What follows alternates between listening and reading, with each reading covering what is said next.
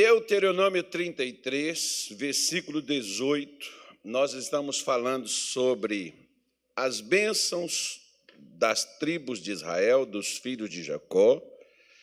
E muitas vezes você pode se ver, por exemplo, como um deles. Você pode se apegar ao que foi dado também para eles. Vai funcionar para você. No final, pode ficar 12 bênçãos aí na sua vida. Depende do que você pega e que você segura na sua vida. Alguém teve aqui ontem na reunião dos homens e mulheres ontem? Teve? Teve. Alguns tiveram e voltaram, outros vieram ontem e já cumpriu com o dever.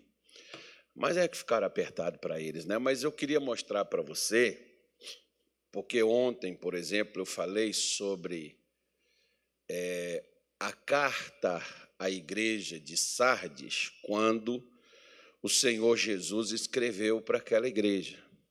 E a Bíblia diz que eles tinham o nome de quem vive, mas estavam mortos. O nome, por exemplo, a gente pode pegar como a igreja. A igreja, por exemplo, que eram os, os nazarenos, os seguidores de Jesus, que foi chamados primeiramente dessa forma os, os, os do caminho. Era o pessoal que andava de acordo com aquilo que Jesus havia ensinado. Eles são conhecidos como os nazarenos, Netsarim, ou nazarenos. E depois, em Antioquia, pela primeira vez, eles foram chamados de cristãos, que são aqueles que são parecidos com Cristo aquela pessoa que se parece com Jesus, ou seja, faz a mesma coisa. Então, nós podemos, por exemplo, ter nome de crente evangélico, nome de santo, nome né, de fiel, nome. Pode, pode, ter um, pode colocar o nome que quiser. Mas, às vezes, aquele nome faz jus ao que a pessoa faz? Na maior parte das vezes, não. É apenas um nome.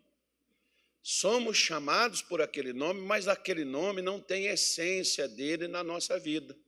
Nós não somos aquilo. É o que tinha na igreja de Sardes. Eles tinham um nome, como toda denominação tem um nome na porta, casa de oração. Até uma vez, por exemplo, viu o doutor T.L. Osborne dizer o seguinte: que ele já viu o templo de tudo quanto é nome.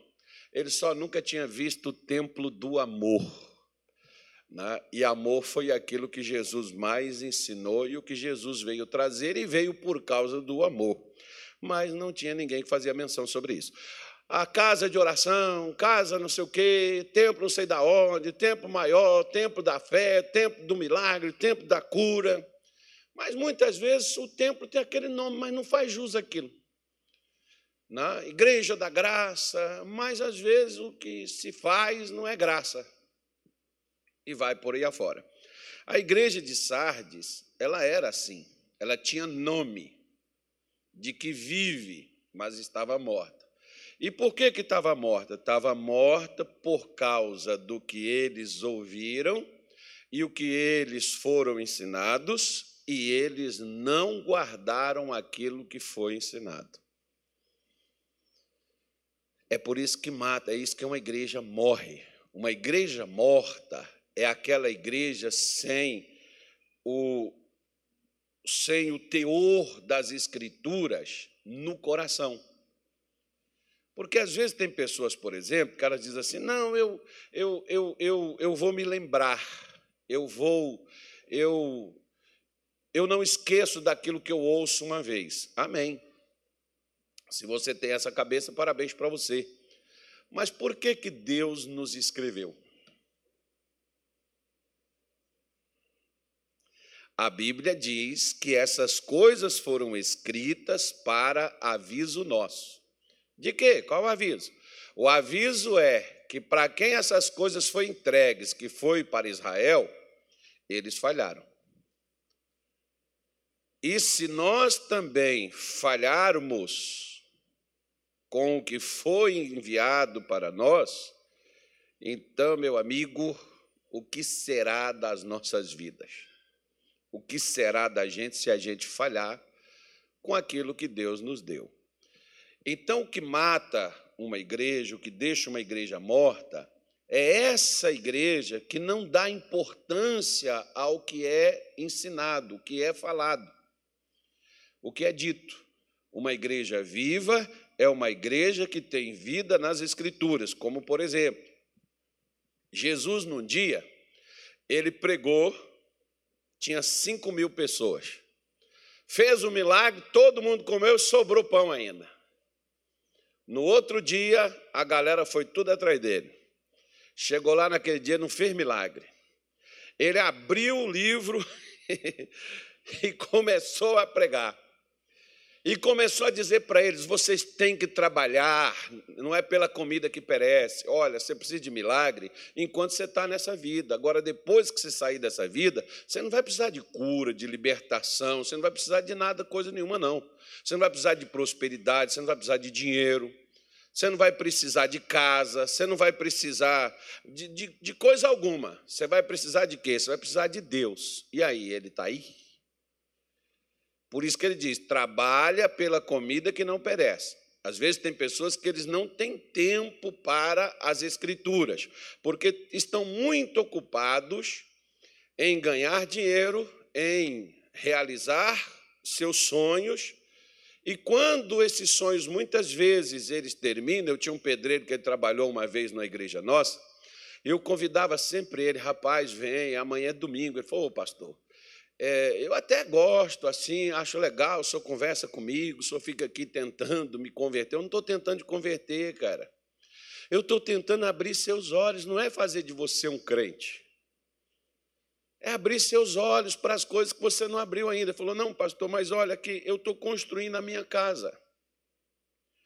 E no sábado, quando eu saio daqui, depois do meio-dia, sábado e domingo, eu estou trabalhando na minha casa, que eu estou fazendo na minha casa. Quando eu terminar a minha casa, eu vou passar a vir para a igreja. Quando ele terminou a casa dele, sabe o que aconteceu com ele? Não, ele teve uma doença gravíssima, ficou três meses no hospital e de lá ele veio a óbito. Ele não entrou na casa dele. Ele trabalhou pela casa? Trabalhou.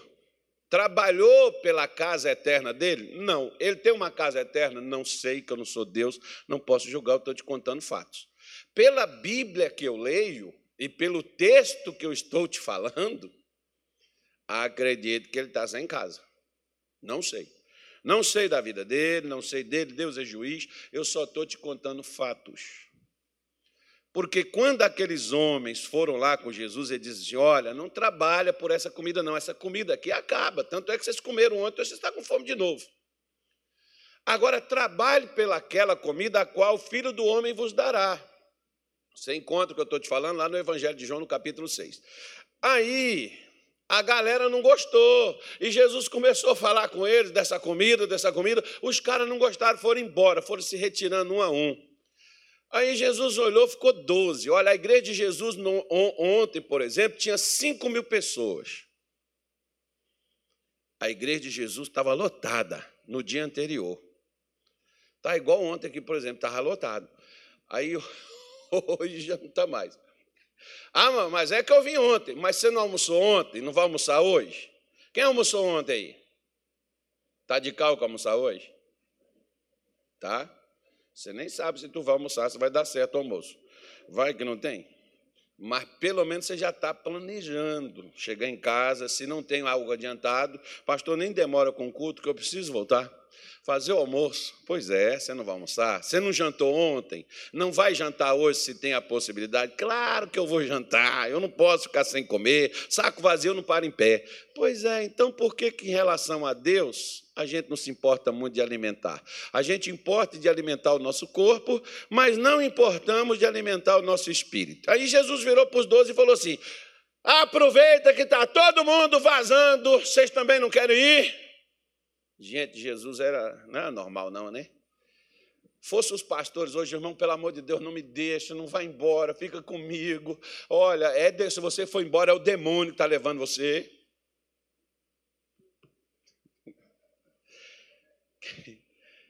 O que, que os discípulos disseram? Para onde iremos nós, Senhor, se só tu tens as palavras de vida eterna? para onde nós iremos? Ou seja, aqueles doze haviam entendido por que, que eles estavam seguindo Jesus, porque só ele tinha palavras que gerava vida. Irmão, a palavra de Deus, ela é o que gera vida em nós. Não é outra coisa. É a palavra. Ela que vai gerar vida em cada um de nós. Por isso, se nós não guardamos, se nós não ouvimos, se nós não seguramos o que Deus tem nos falado, nós um dia fizemos parte da igreja, eu fui chamado de pastor, você foi chamado de membro, você foi chamado de obreiro, mas é morto. Ou seja, não tem Deus. Sem Deus no mundo, sem Deus na vida e sem Deus na eternidade. Dá uma olhadinha depois no capítulo 2 de Apocalipse, você vai ter exatamente o que eu acabei de dizer. Mas agora nós vamos aqui, Deuteronômio, capítulo 33, versículo 18, diz assim: E de Zebulon disse: Zebulon, alegra-te nas tuas saídas, e tu, Issacar, nas tuas tendas. Eles chamarão os povos ao monte Ali oferecerão ofertas de justiça, porque chuparão a abundância dos mares e os tesouros escondidos na areia. Diga graças a Deus. Essa foi a profecia, a bênção profética de Moisés para esse décimo filho do Jacó, sexto filho da Leia, ou Lia, como é mais conhecida por alguns, o Zebulon, que quando ele nasceu, o nome dele tem um significado bem interessante, que é honra, né? ou casa exaltada. Ela, quando ele nasceu, ela disse: Olha, Deus me exaltou, Deus me abençoou, Deus me honrou, me deu mais um filho. Então coloca o nome dele exatamente disso aí. Quem é que Deus honra, irmão? Quem Deus honra? Quem Deus honra, irmão? Quem Deus honra, igreja? Vocês têm alguma dúvida? Quem honra a ele? Se ele exaltou a Leia, se ele exaltou, se ele honrou ela, é porque primeiro ela honrou a Deus. Se você pegar o livro de Samuel, capítulo de número 2, versículo de número 30, ele vai te dizer exatamente isso daí que Deus falou acerca dos filhos de Eli. Cujo ontem eu falei, dá para pôr a Bíblia? Vou estar agarrando aí. Isso, se der para colocar, por favor, coloque que as pessoas pegam e verifiquem, vejam, sempre quando eu citar alguma coisa, se tiver errado, você me corrija, mas pega na tua Bíblia, se você puder anotar, anote, quando você chegar em casa, vai dar mais uma olhadinha sobre aquilo que chamou sua atenção, porque nas entrelinhas das coisas é que Deus coloca bênçãos escondidas. Não tinha bênção escondida na areia? Areia de onde, pastor? É porque do lado da terra que Zebulon herdou, tinha um rio, se não me engano o nome dele era Belo, a Bíblia não fala, mas a história diz.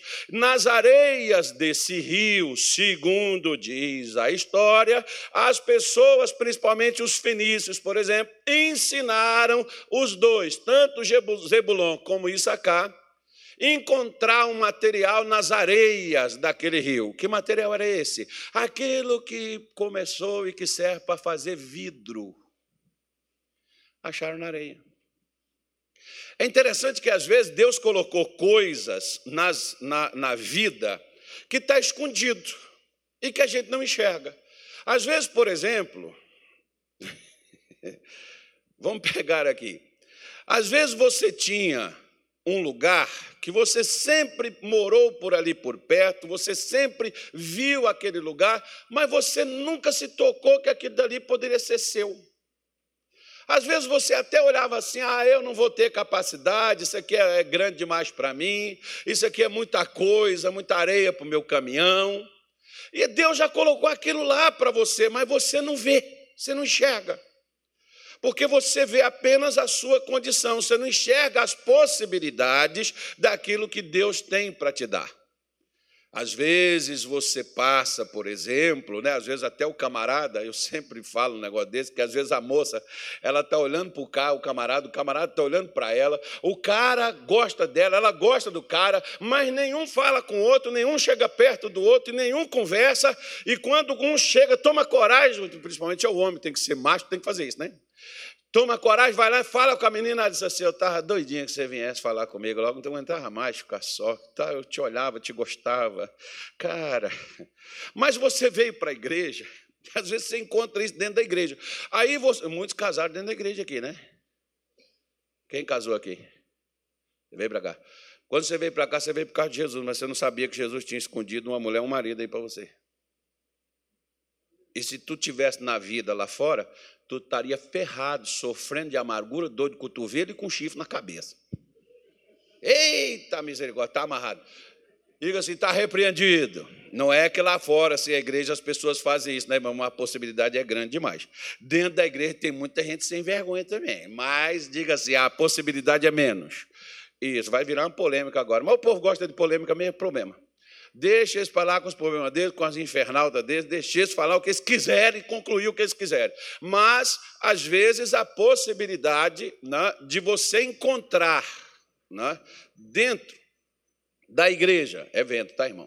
Você encontrar dentro da igreja pessoas as quais você jamais imaginou que aquela pessoa um dia, aquela pessoa uma hora, serviria em algo para você.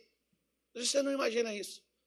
Igual, por exemplo, eu nasci, cresci, praticamente, nasci mesmo, nasci na fazenda. Não deu nem tempo de levar para a cidade. Foi lá, uma parteira, ainda bem que o parto deu certo, né, foi tudo bem. Cresci, fui para a cidade estudar, voltei para a fazenda novamente e vivi até os 19 anos da minha vida. Depois que eu fui concluir os meus estudos, que eu tinha parado. Meu pai me tirou na época, eu parei.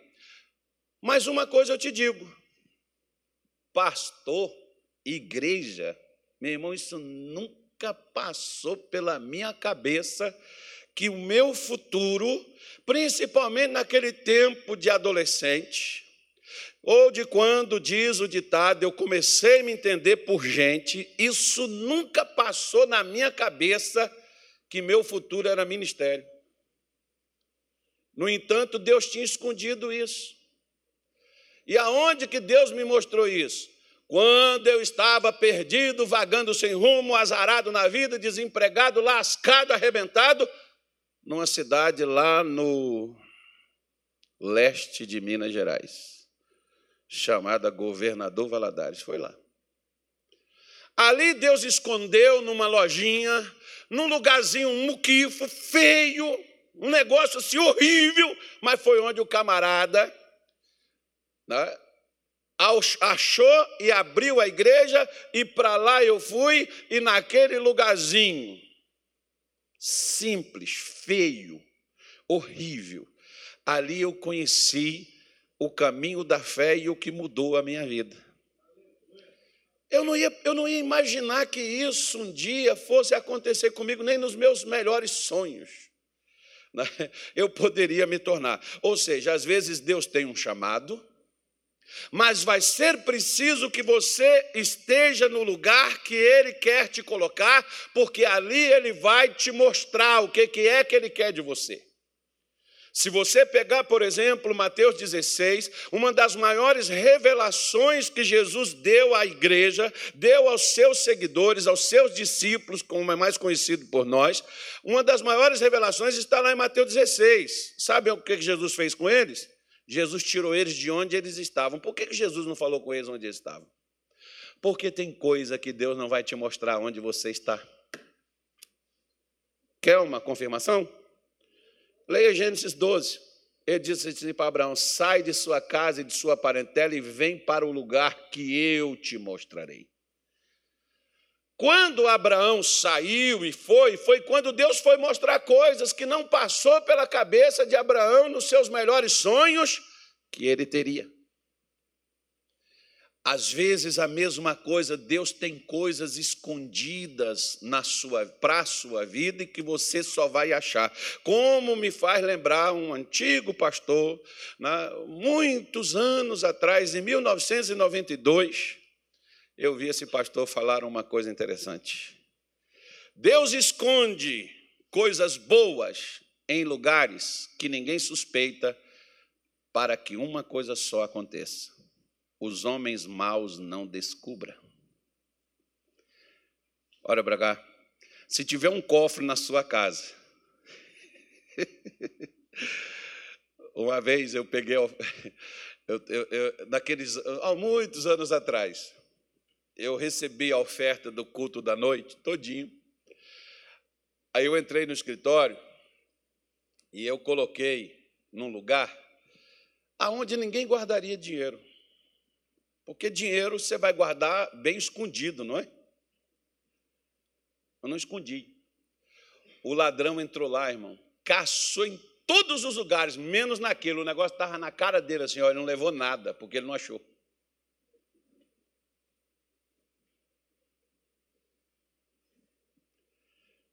Ele não achou porque a pessoa diz assim, é, é porque eu preciso procurar. Às vezes você está procurando mas você não acha. Sabe por que você não acha? Porque é Deus que tem que te levar, não é você procurando, como tem gente, por exemplo, que já quebrou a cabeça, caçando marido, caçando filho, caçando dinheiro, caçando. Não, não lembra de Pedro? Pedro não pescou a noite toda e não pegou. Quantos peixes ele pegou? Aí chega um rabino lá da Galiléia e diz assim: me empresta teu barco. Camarada, eu já estou lascado, o cara ainda quer emprestado ainda. Já, já viu, irmão? Às vezes. É quando você não pode que Deus te manda ajudar os outros. Às vezes eu fico chateado com esse negócio, mas é verdade. Aí você não pode, você está precisando e alguém está te pedindo. E você diz assim: Eu não posso. Faz isso não, irmão. Deus está querendo te mostrar alguma coisa que você não viu ainda. Vai por mim, porque é verdade. Né? Pedro chegou lá e tudo bem, entra aí, que está aqui o barco. Afastou, Jesus pregou, e quando Jesus pregou, virou para ele e disse assim: Faze-te ao mar alto e lança as tuas redes para pescar. Não era hora. Daria trabalho para poder ir até o mar alto. Ele tinha que sair da margem ali. Ele tinha que navegar ali um bom, não, alguns, alguns, alguns metros, uns quatro, cinco mil metros para poder chegar ali. Ia requerer esforço depois de uma noite de fracasso. O problema era uma coisa: Jesus sabia onde estava o cardume. Pedro estava tentando achar. Às vezes você sabe o que a vida te ensina, mas das coisas espirituais, quem sabe é Jesus. E muitas vezes não é o seu esforço físico, nem psicológico, nem emocional. É aquilo que Deus vai te mostrar que vai mudar a tua vida. Só que o que, que a gente faz? A gente não depende de Deus para nos mostrar. Como, por exemplo, não diz aqui a Bíblia que eles trariam aos montes de Deus ofertas de justiça?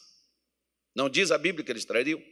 Se eu perguntar aqui, ó, quem pode trazer uma oferta X tal dia? Muita gente vai dizer: eu não, eu não tenho, pastor, eu não consigo. Eu não tenho esse dinheiro, eu estou desempregado, eu estou numa situação complicada, eu estou pagando minhas contas, eu estou é, me preparando para o ano que vem, PVA, escola das crianças, tenho que pagar plano de saúde. Eu não tenho esse dinheiro. Se eu tivesse, com certeza eu daria. Ok. Mas, pastor, eu não deixo de ajudar a igreja. Eu ajudo. Mas ajudo nas minhas condições. Agora, deixa eu te falar uma coisa. Qual oferta que você acha que Deus quer de você? A que você quer dar ou a que Ele te pede? Qual oferta que é uma oferta justa? É a que você quer ou a que Deus te pede? Hã? Responda. Não faz mal nenhum você responder. Porque muitas vezes eu fui para a igreja com dinheiro que eu não podia dar. Parece que o pastor, não era o pastor, não, Deus sabia. E o pastor insistia, falar, irmão, Deus falou no meu coração que tem. Eu falava, mas não deve ser eu, porque o meu está comprometido. Deve ser outro irmão aí que é miserável, mão de vaca e não quer dar. Quando você acusa os outros é porque você é igual. Aí, aí eu ficava, não, Deus sabe que eu não posso, Deus sabe que não, isso aqui está comprometido, tem que pagar. E por fim, quando eu olhava, falava assim, mas gente, não tem ninguém, ninguém vai ajudar. Eu pegava, chamava o obreiro, toma, irmão. Aí o pastor falou, graças a Deus, parar de pedir. Falei, gente, era eu mesmo. Mas eu queria dar. Um dia o pastor fez uma coisa que eu achei, gente, eu achei aquilo fenomenal. Ele falou assim: pessoal, pega aí as suas ofertas agora, segura aí na sua mão, que eu vou abençoar. Pegou, fez oração, mandou recolher tudo. Falou assim: quem entregou a sua oferta? Todo mundo levantou a mão. Falou assim: você entregou a que você queria dar, agora eu vou te pedir a que Deus quer de você hoje. Uh!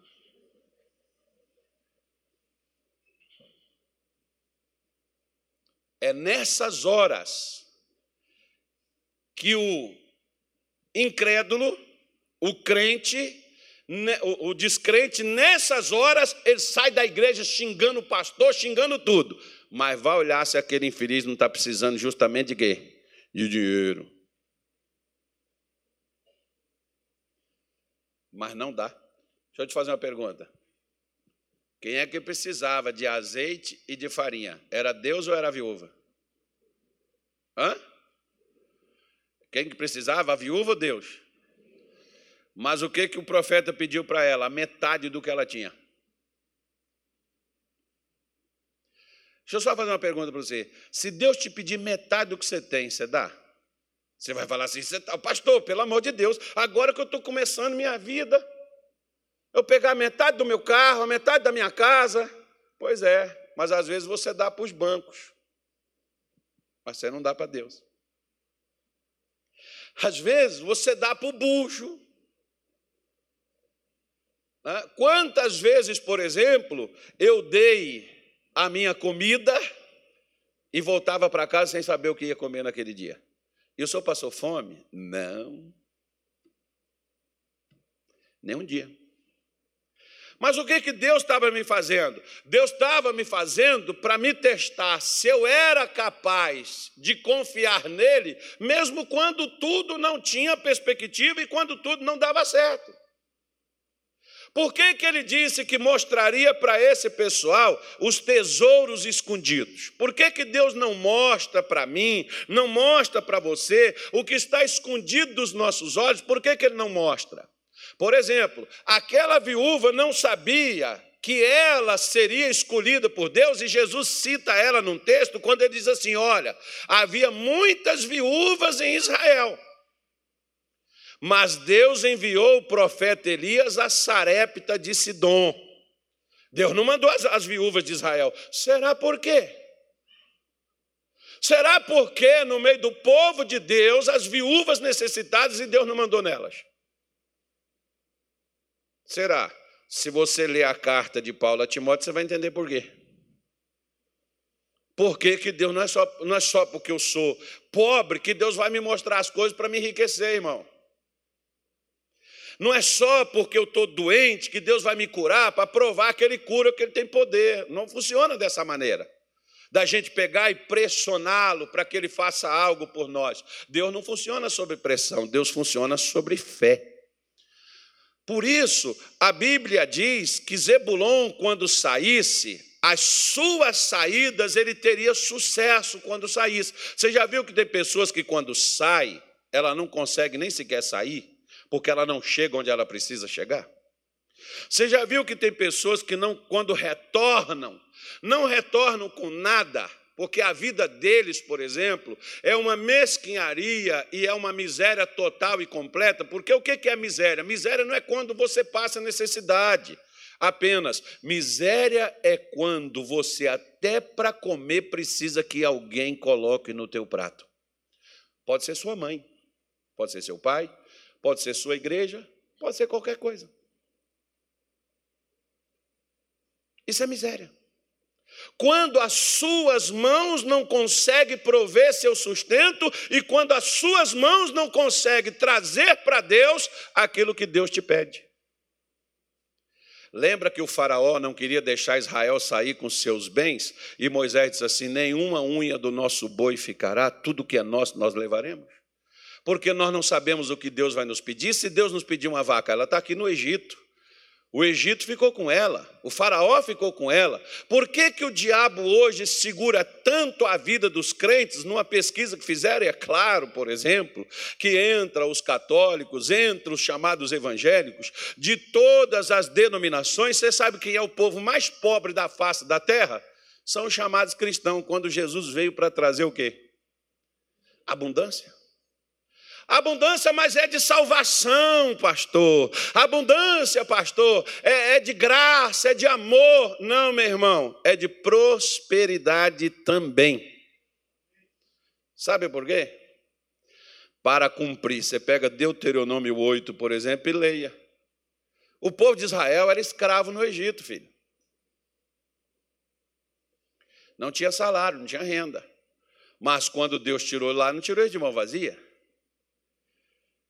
Agora, quando Deus pediu a eles oferta no deserto, você sabe, Deus não baixou um decreto como o governo faz e desconta no imposto e retira e vai, põe coisa para a gente pagar. Não, Deus disse assim: Moisés, diga ao meu povo que me traga uma oferta. Quem tiver ouro vai trazer ouro, quem tiver prata vai trazer prata, quem tiver isso vai trazer aquilo, e Deus nomeou qual oferta que ele queria.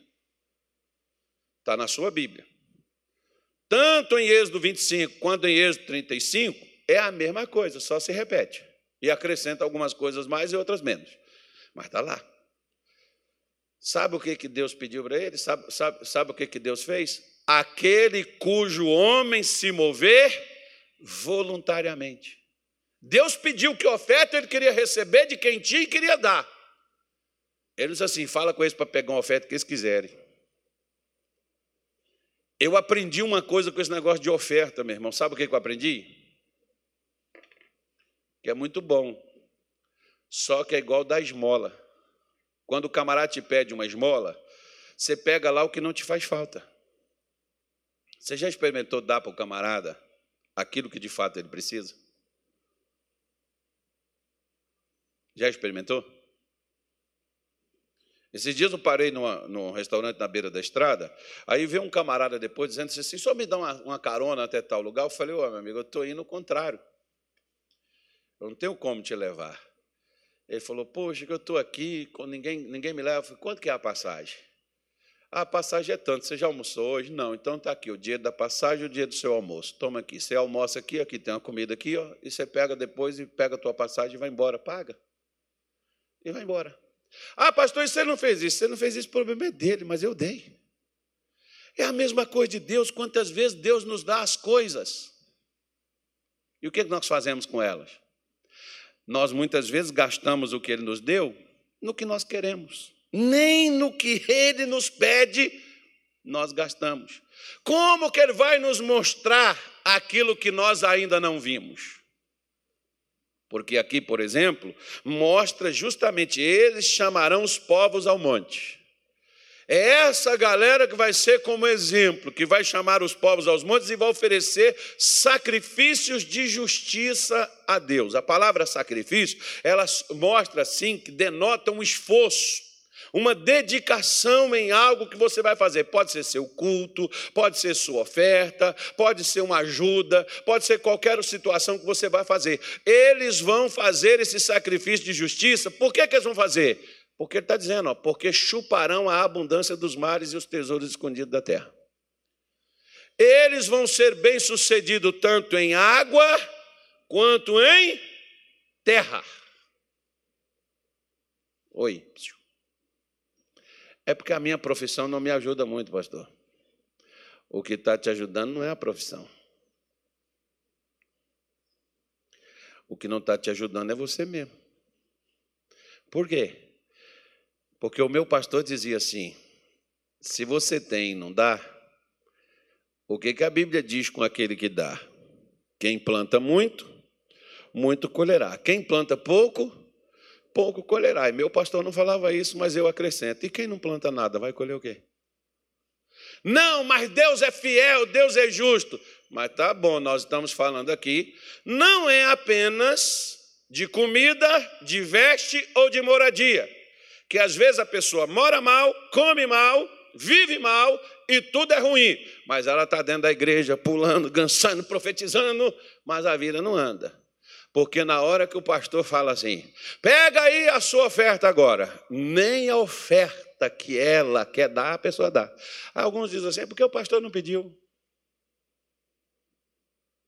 O dono do boteco também não te pede, mas você vai lá e paga. O dono do hospital não te pede, não, só te dá a conta. Tem que pagar. Para isso, nós temos que arranjar o dinheiro. Mas para darmos a Deus, isso nós não fazemos. Por que, que não temos abundância? Por que, que os tesouros escondidos nós não encontramos? Às vezes nós falamos assim: olha, hoje eu não tenho, mas e quando você tem? Você faz sacrifícios agradáveis a Deus? Paulo, por exemplo, disse assim, ó, Filipenses 4, versículo 19, eu vou te mostrar uma outra coisa já já. Nós vamos ler lá também. Filipenses 4. Satanás não usa o vento para derrubar minhas telhas. Pode ventar, mas se é de Deus. O vento de Deus não derruba nada. Tu está repreendido, tu não vai destelhar a igreja, não. Já fez besteira, agora não vai fazer mais, não. Agora nós já sabemos como ele trabalha. Filipenses 4, ele diz assim, ó: "O meu Deus, segundo as suas Deus, Deus é rico, irmão. Suprirá todas, diga assim, todas. Não é algumas, são todas as vossas necessidades em glória por Cristo Jesus. De que, que você precisa? Ah, eu preciso de saúde, Deus supre. De que, que você precisa? Eu preciso de cura, Deus cura. De que, que você precisa? Eu preciso de prosperidade, Deus prospera. Qual é a sua necessidade? Você tem uma necessidade? Nós estamos falando que Paulo está dando garantia aqui de necessidade, mas eu estou falando de abundância, eu não estou falando só de necessidade. Mas se a necessidade Deus supre, não, pastor, eu acredito que Deus coloca, dá a gente o que nós precisamos. Se você precisa de uma camisa, de um vestido, você precisa de, uma, de, uma, de um calçado, Deus dá. Ele não vai te deixar na mão. Ele vai suprir porque é uma necessidade que você tem. E se ele supre a necessidade, qual é a diferença de Deus dele te dar 100 reais e dele te dar um milhão? Qual é a diferença? Se é ele que vai dar. Qual a diferença?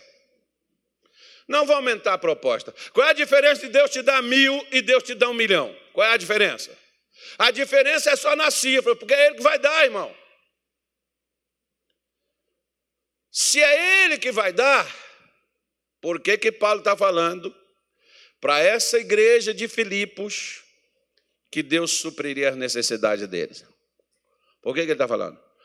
Não, porque Deus ele olha para a gente e ele não deixa a gente fazer, passar falta, não. Ah, olha, olha para dentro da igreja para você ver que tem gente dentro da igreja e que está passando necessidade. E que Deus não supre. E por que, que Deus não supre? Volta no versículo 16, vamos embora ver.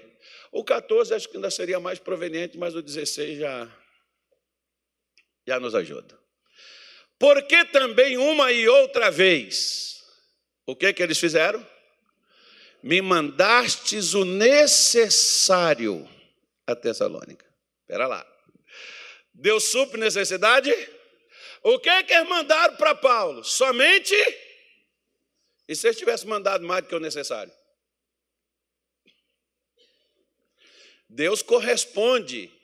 Para toda ação tem uma reação. Ele corresponde à minha ação e à sua. A sua é só o necessário? Ok. Então, o necessário também ele vai prover. Agora, a sua foi além do necessário, pois pode esperar que todas as vezes que você agir além do necessário, Ele também vai agir com você na mesma proporção. Essa é a possibilidade. Por isso que ele diz: Porque também uma e outra vez me mandaste o necessário a Tessalônica, versículo 17. Ele diz aí, ó: Não que procure dádivas. Eu não procuro nada de vocês, não. Paulo está dizendo: Eu não estou pedindo vocês para me dar nada, não. Mas procuro fruto que aumente a vossa conta. Paulo está dizendo: você sabe quem é que ganha ao dar, pessoal? Você sabe quem é que ganha ao enviar para mim? Quem ganha é vocês, não sou eu, não. Por quê? Porque a sua conta está aumentando e você vai começar a receber depósitos lá na sua conta. É interessante as contas de Paulo, porque para a gente, com Deus, o menos é mais. Nós, geralmente, a, a, igreja cristã, os crentes, por exemplo, de modo geral, eles dizem assim: ah, mas toda igreja, tudo é dinheiro, tudo é dinheiro. Irmão, deixa eu fazer uma pergunta para você, que não foi, não foi igreja, foi Salomão que falou. Você entra no ônibus sem dinheiro, eles te deixa passar? Você vai lá no supermercado, enche o seu carrinho, eles te deixa levar? Hã? Tem alguma coisa que você compra e não precisa pagar? Você usa a luz, aí você diz assim: em nome de Jesus, está pago a minha conta de luz. A, a, a, é, como é que chama aqui a empresa aqui? Energisa. Eles aceitam? Cadê a Luísa, a mulher do, do menino? Aceita, Luísa? Não aceita, não? Ah, eu vou falar agora, as contas da igreja estão tá pagas em nome de Jesus. Receba. Ou Energisa, receba. Chega lá. Né? vai, vai lá no mercado e diga assim: em nome de Jesus está pago o meu carrinho. Enche ele e chega lá. Por quê, irmão? Porque o dinheiro, ele é a resposta para estas coisas. É com dinheiro que você paga isso. Só que nós, por exemplo, falamos assim: mas se eu já tenho pouco, e eu ainda tenho que tirar? Não, filho de Deus, você não tem que tirar nada, não. Fica com esse negócio aí. Guarda essa coisa, viva essa vida mesquinha, miserável, fica dessa maneira. Guarda tudo, economiza tudo. Sua vida vai ser sempre essa, lutando para ter as coisas, não vai ter. Por quê? Porque existe um problema. Qual é o problema? O problema é idolatria. Não, pastor, mas eu não tenho mais de escultura, eu confio, cultuo só a Jesus. Ah, mas Paulo falou que a avareza é idolatria. Quando é que eu sou avarento? Quando eu penso somente em mim. Se eu só penso em mim, eu sou idólatra. Eu não idolatro um santo, mas eu idolatro o dinheiro. Por quê? Porque o dinheiro, de certo modo, ele me dá uma posição a posição que nunca pode ser tirada de Deus. Lembra que Jesus falou de mamon? Lembra? Mamon é justamente isso. Ou a sua dependência, a sua, a sua confiança. O fato é que quando a gente oferta na obra de Deus, nas coisas de Deus, nós estamos aumentando a nossa conta. Não é, não é só a conta da igreja, como muitos, por exemplo. Ah, vai lá, enche, vai dar dinheiro para pastor. Aí deixa eu fazer uma coisa para você. Pastor alguma vez foi na sua casa levar alimento? Pastor, algumas vezes foi na sua vida, lá no hospital. Às vezes você nem no hospital vai. E quando você vai, bate e volta. Por quê? Porque Deus já te tira. Alguma vez, pastor, foi lá na sua casa aconselhar a sua família? Não, Deus foi lá, Deus mudou. Não precisou que ninguém fosse lá, Deus estava lá presente. E por quê? Versículo 18, vamos pegar aqui, eu vou terminar. Eu sei que vocês estão entediados. Fala de dinheiro, é uma tristeza danada na igreja. Eu não sei se a pessoa tem, mas ela não tem, não quer dar. Eu não sei se ela não tem, ela diz como é que eu vou fazer. Começa fazendo o que tem, meu irmão. Mas bastante tenho recebido e tenho abundância, cheio estou. Olha o que, é que Paulo falou, ó. Eu recebi bastante. Está abundante aqui para o meu lado, estou cheio. Depois que recebi de Epafrodito, quem tiver um filho aí, coloca Epafrodito. O que da vossa parte me foi enviado como cheiro de suavidade, sacrifício, o que, igreja? O que, o que, o que, que a oferta lá de Filipos veio para Deus como sacrifício agradável e aprazível?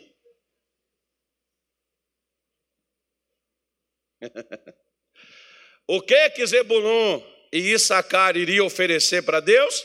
Sacrifícios que Deus se agradaria. Mas por quê?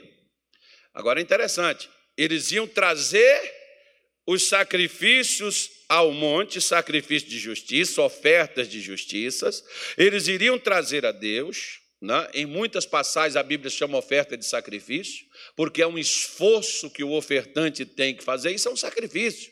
Como eu te disse muitas vezes, por exemplo, o que, que eu sacrifiquei para dar uma oferta? Eu sacrifiquei minha conta de luz, minha água, Muitas vezes eu fiz isso. O senhor me manda fazer isso, eu não estou mandando você fazer. Eu fiz o que eu tinha fé para fazer. E minha conta foi cortada? Não. A viúva tirou da boca dela e da boca do filho para dar ao homem de Deus. Você é louco? Como é que você fala uma coisa dessa? Eu vou tirar da boca do meu filho. Ah, e você quer que Deus tira do dele para dar ao você? Estranho. Os crentes são muito esquisitos, não é, não, irmão? Os crentes são estranhos, quer que Deus dá, mas eles não querem dar do que tem, eles não querem compartilhar. Mas eles querem que Deus dê a eles tudo o que eles precisam. Você sabe por quê? Que aqui, por exemplo, quando eles trouxeram, quando eles fizeram ofertas de justiça a Deus, o que, o que a Bíblia diz, que, o que, que Moisés falou? Porque chuparão a abundância dos mares e os tesouros escondidos da areia. Como eu te disse, Pedro sabia onde tinha peixe, Jesus sabia onde estava o cardume. Duas vezes. A outra vez, quando Jesus morreu, desapareceu, eles não tinham visto ele ainda, ficaram desesperados, foram para o mar pescar. Ele chega lá de madrugada e diz assim: O que tens para comer? O que, que tinha? Nada. O que, que ele falou? Joga à direita do barco. Eles sabiam onde é que estavam os peixes. À direita do barco estava 153 peixes grandes. Deixa eu te falar uma coisa. Existem pequenos, médios e grandes. Você pode atingir esse patamar. Você pode ser pequeno, você pode ser médio, você pode ser grande. Jesus exemplificou, por exemplo, em Mateus 14, quando Pedro afundou nas águas. Jesus disse assim: Ó homem de pequena fé. Então a fé pequena, por isso ele afundou. Jesus exemplificou em Mateus 15 da mulher cananeia. Ele diz assim: Ó oh, mulher, grande é a tua fé. Agora, ele falou uma outra coisa de um centurião romano que diz assim: nem em Israel eu vi tamanha fé. Então, diante da fé do centurião, a fé da mulher cananeia era média, porque a, a, a fé do centurião era maior do que a dela. Como é que é a sua fé para você oferecer algo para Deus, irmão? seu culto, seu louvor, sua vinda na igreja. Ah, uma choramingação, uma reclamação, tem que levantar cedo, tem que fazer isso, tem que fazer aquilo. Ah, é, irmão? Pois é, tem gente que está querendo levantar, mas tem sete palmos de terra em cima deles, querido. Tem gente que está em cima de uma cama num hospital e gostaria de estar no culto na igreja, e não pode, porque está lá impossibilitado. Quantas vezes Deus nos dá oportunidade, nós reclamamos do que temos que fazer. E se chegar na igreja assim ainda, já reclamando, que, poxa, eu estava no melhor sono, é o da manhã, eu estava tão cansado. Quem estava cansado aí hoje quando você levantou? Eu te digo que eu queria dormir mais. Mais umas três horas iria me satisfazer. Eu ia ficar top se eu dormisse mais três horas. Nossa! Eu me senti bem, revigorado. Oh, maravilha! E pastor, só está reclamando? Não, eu acordei cedo e fiquei lá namorando com a minha cama, que a minha mulher já tinha saído. E falei assim: Eu gosto tanto de você. Você é maravilhosa. Você é macia. Você me conforta. Você me realiza. Eu chego aqui cansado e tu me recebe. Tu não fala nada nos meus ouvidos. E eu fico aqui, que bênção que tu é. Nossa, você é maravilhosa demais. Eu gosto tanto de ti. Mas tem uma coisa. Eu vou me levantar porque tem também um que eu sou fã dele, gosto mais dele que de você, porque ele, além de ser tão legal comigo, ele ainda me faz movimentar, ele ainda me faz enxergar, ele me faz acordar, você me faz dormir, mas ele me acorda, ele me desperta, ele me chama, então ele é mais legal do que você, eu vou para lá com ele.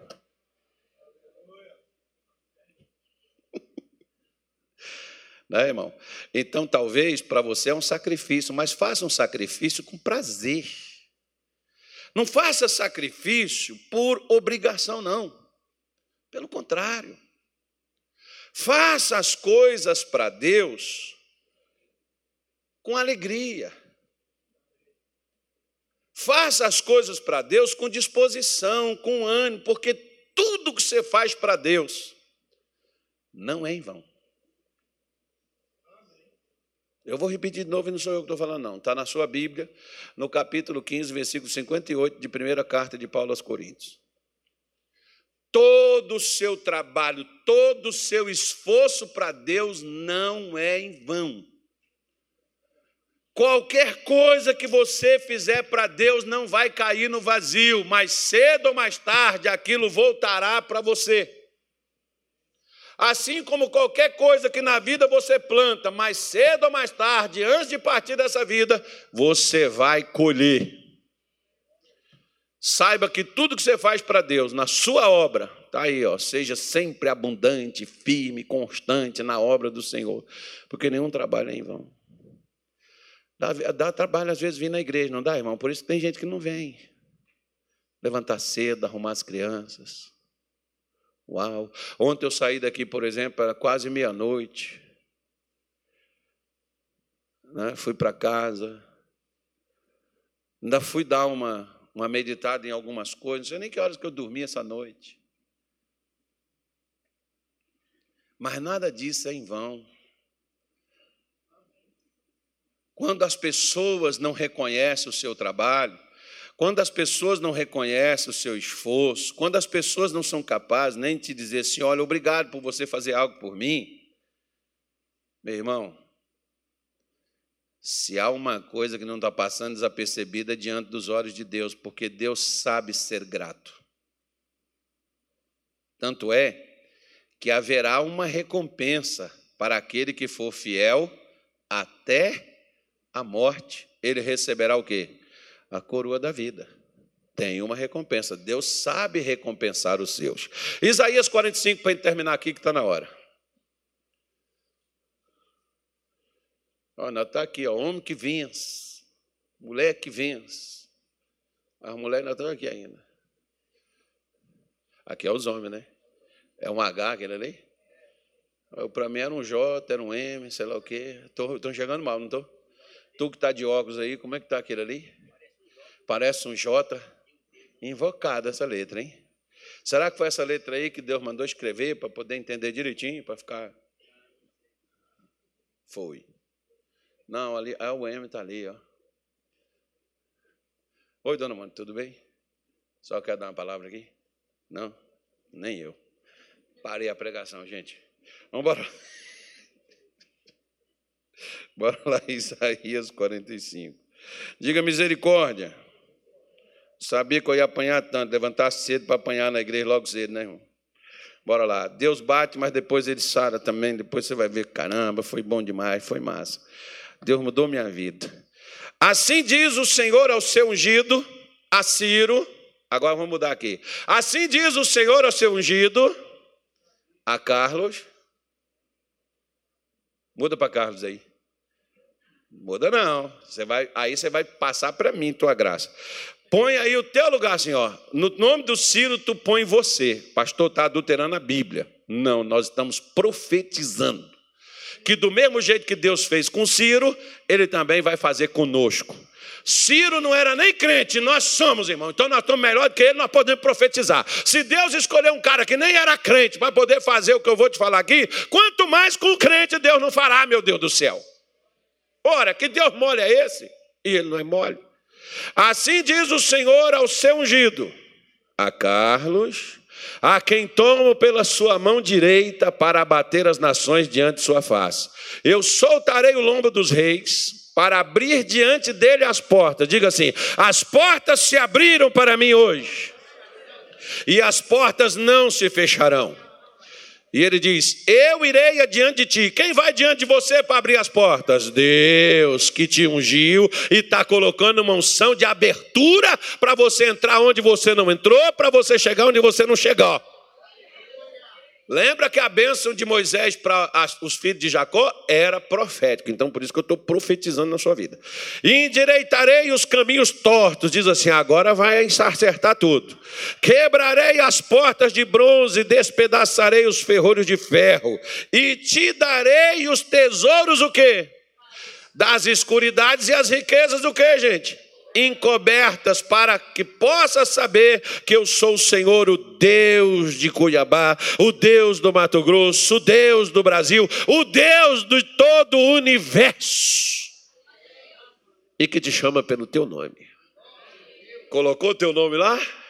É, então ele chamou você exatamente aqui igual ele chamou Ciro. Fala assim: a partir de hoje vai dar certo. A partir de hoje as portas vão se abrir. Quando eu chegar, já estão abertas. Começa a fazer isso, meu filho. Deus quer te dar coisas que você jamais imaginou chegar. Agora lembre-se. Você pega a sua Bíblia, por exemplo. Vamos ver como é que eu vou fazer contigo aqui. Vou fazer você ler a Bíblia. E aí vão ficar curiosos querendo dinheiro? Será que você fica curioso quando o pastor fala de dinheiro? Você fica curioso? Fica. Vai investigar? Você só não tem coragem, né? Que Deus te dê coragem. Eu, com mais problema do que você, eu tive coragem. Que o Deus que me encorajou te dê coragem para você não trabalhar para os outros mais para você trabalhar para tu, para tu ter tua vida, para tu ter de fato o que Deus quer te dar que está escondido, mas você é medroso. Você é medroso. Mas não vai porque eu estou te falando, não. Você tem que ir porque você crê. Se eu só vou te falar uma coisa que eu falei. Cadê o camarada? Deixa eu ver se ele está aqui. Ele nem veio hoje. Ele não veio hoje, não. Como é que é o nome dele? É o Nasser. Ele não veio, eu não estou vendo ele, sumiu, ele sempre senta aqui na frente. Será que ele passou mal? Esse camarada ganhava R$ 2.200 de empregado, irmão. Ele veio conversar comigo. Eu falei com ele: o que você sabe fazer? Quando ele me falou, eu falei assim: cara, tu merece. Bem feito para você, cara. Tu merece ganhar miséria mesmo, cara. Com essa profissão que você tem, meu irmão, não trabalhava para ninguém, cara. Rapaz, tu merece viver na miséria, cara. Tu tinha a teoria que é melhor um passarinho na mão do que dois voando.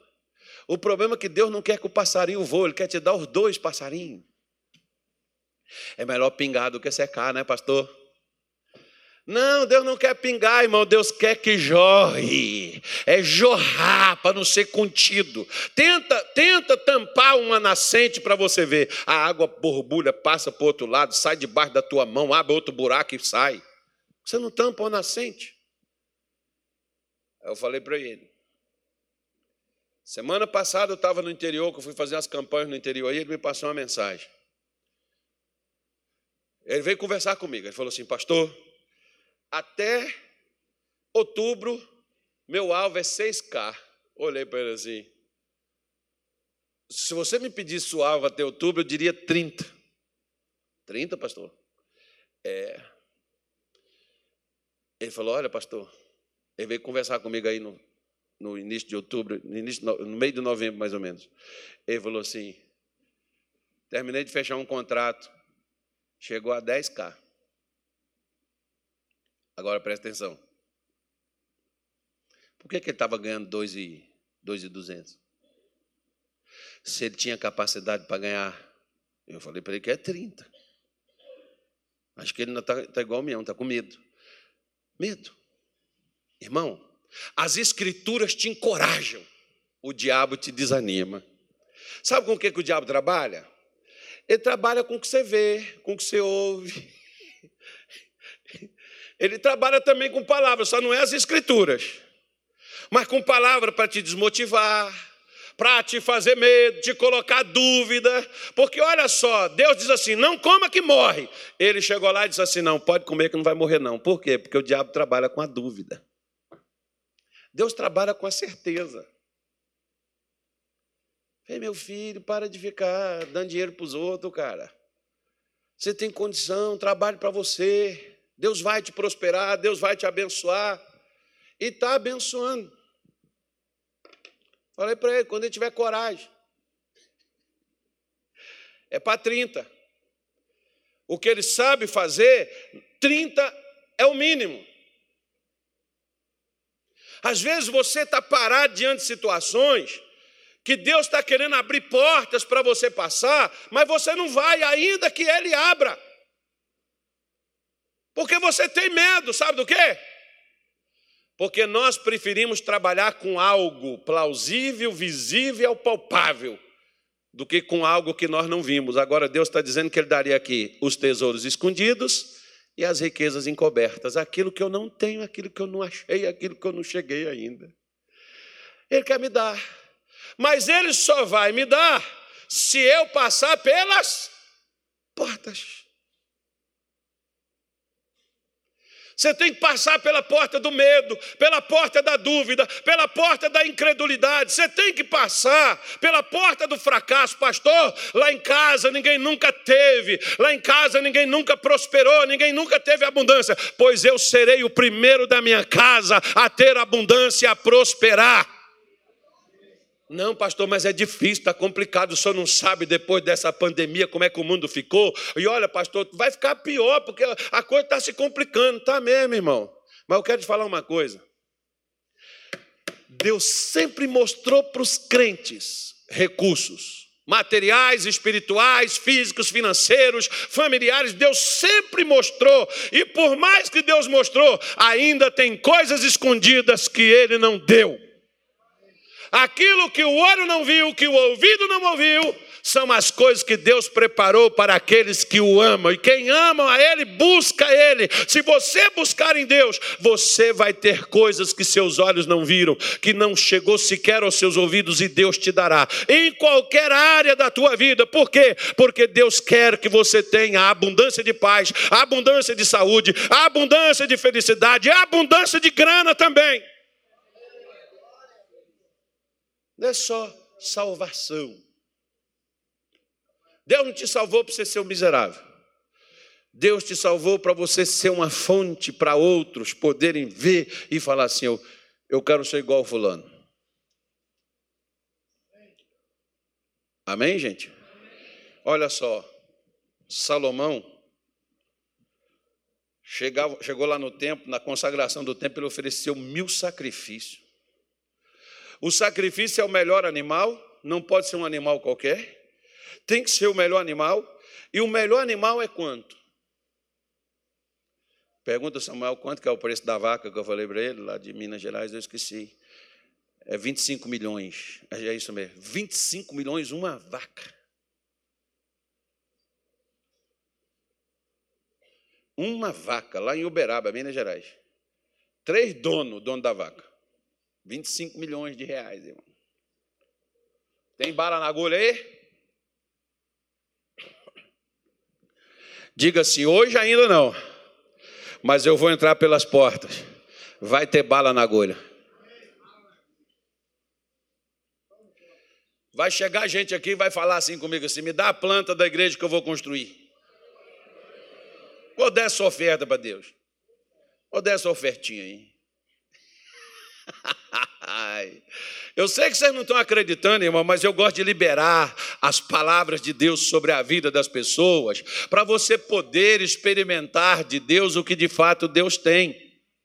Agora você vê, Deus pega escravo e diga para o cara, diga assim, ó, oh, vocês estão aqui no deserto, tá? Aqui é assim mesmo, frio, calor, areia. Mas ó, vocês estão indo para Canaã. Canaã, lá vai ter abundância. No mar e até na areia. Tem coisa escondida que eu escondi lá na areia, que é para vocês. Vocês vão pegar quando vocês estiverem lá. Você tem que sair. Fala para o seu vizinho assim: saia do deserto. Não deixe o deserto te matar. Passe por ele. Você vai chegar até onde Deus quer. E lá onde Ele quer, já tem escondido coisas para te dar abundância na tua vida. Agora, onde é que Deus quer? Pergunte para ele. Lembra da viúva? Só tinha um pouquinho de azeite, um pouco de farinha, mas aquele pouco Deus aumentou e fez com que ela e sua casa e o profeta comesse por um longo tempo, e depois Deus enviou abundância quando a chuva desceu. Diga assim: Deus vai me suprir, Deus vai me sustentar e depois vai chegar a abundância, não vai ter aonde colocar, não vai caber o que eu tenho, vai jorrar. Fala para o teu vizinho, pega um pouco do que Deus está me dando aí, olha. Vai cair para um lado e para o outro. Porque não achei as tuas obras perfeitas diante de Deus. Então, por que, que estavam morrendo, irmão? Porque o que estavam fazendo não era o que deveria ser feito. Aí o versículo 3, para a gente terminar. Lembra-te, pois, do que tens recebido e ouvido. O que, é que faz?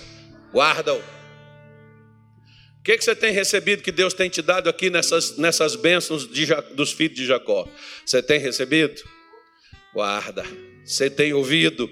Guarda. Espere. Deus vai fazer como fez a Efraim Manassés. Deus me fez crescer. Deus me fez vencer na terra da minha aflição. Deus me aumentou, Deus vai me fazer como fez a Zebulon, Deus vai me dar do que está escondido, onde eu não entrei, onde eu não cheguei. Isso é guardar, isso é receber, isso é ouvir, isso é lembrar, é trazer à sua memória o que Deus tem prometido a você. Deixa vivo o que Deus tem te falado. Se nós não trouxermos à nossa memória o que Deus tem nos falado, nós somos uma igreja morta, ou seja, uma igreja sem resultado. Deus não quer só que você seja igreja, Deus quer que você tenha resultado.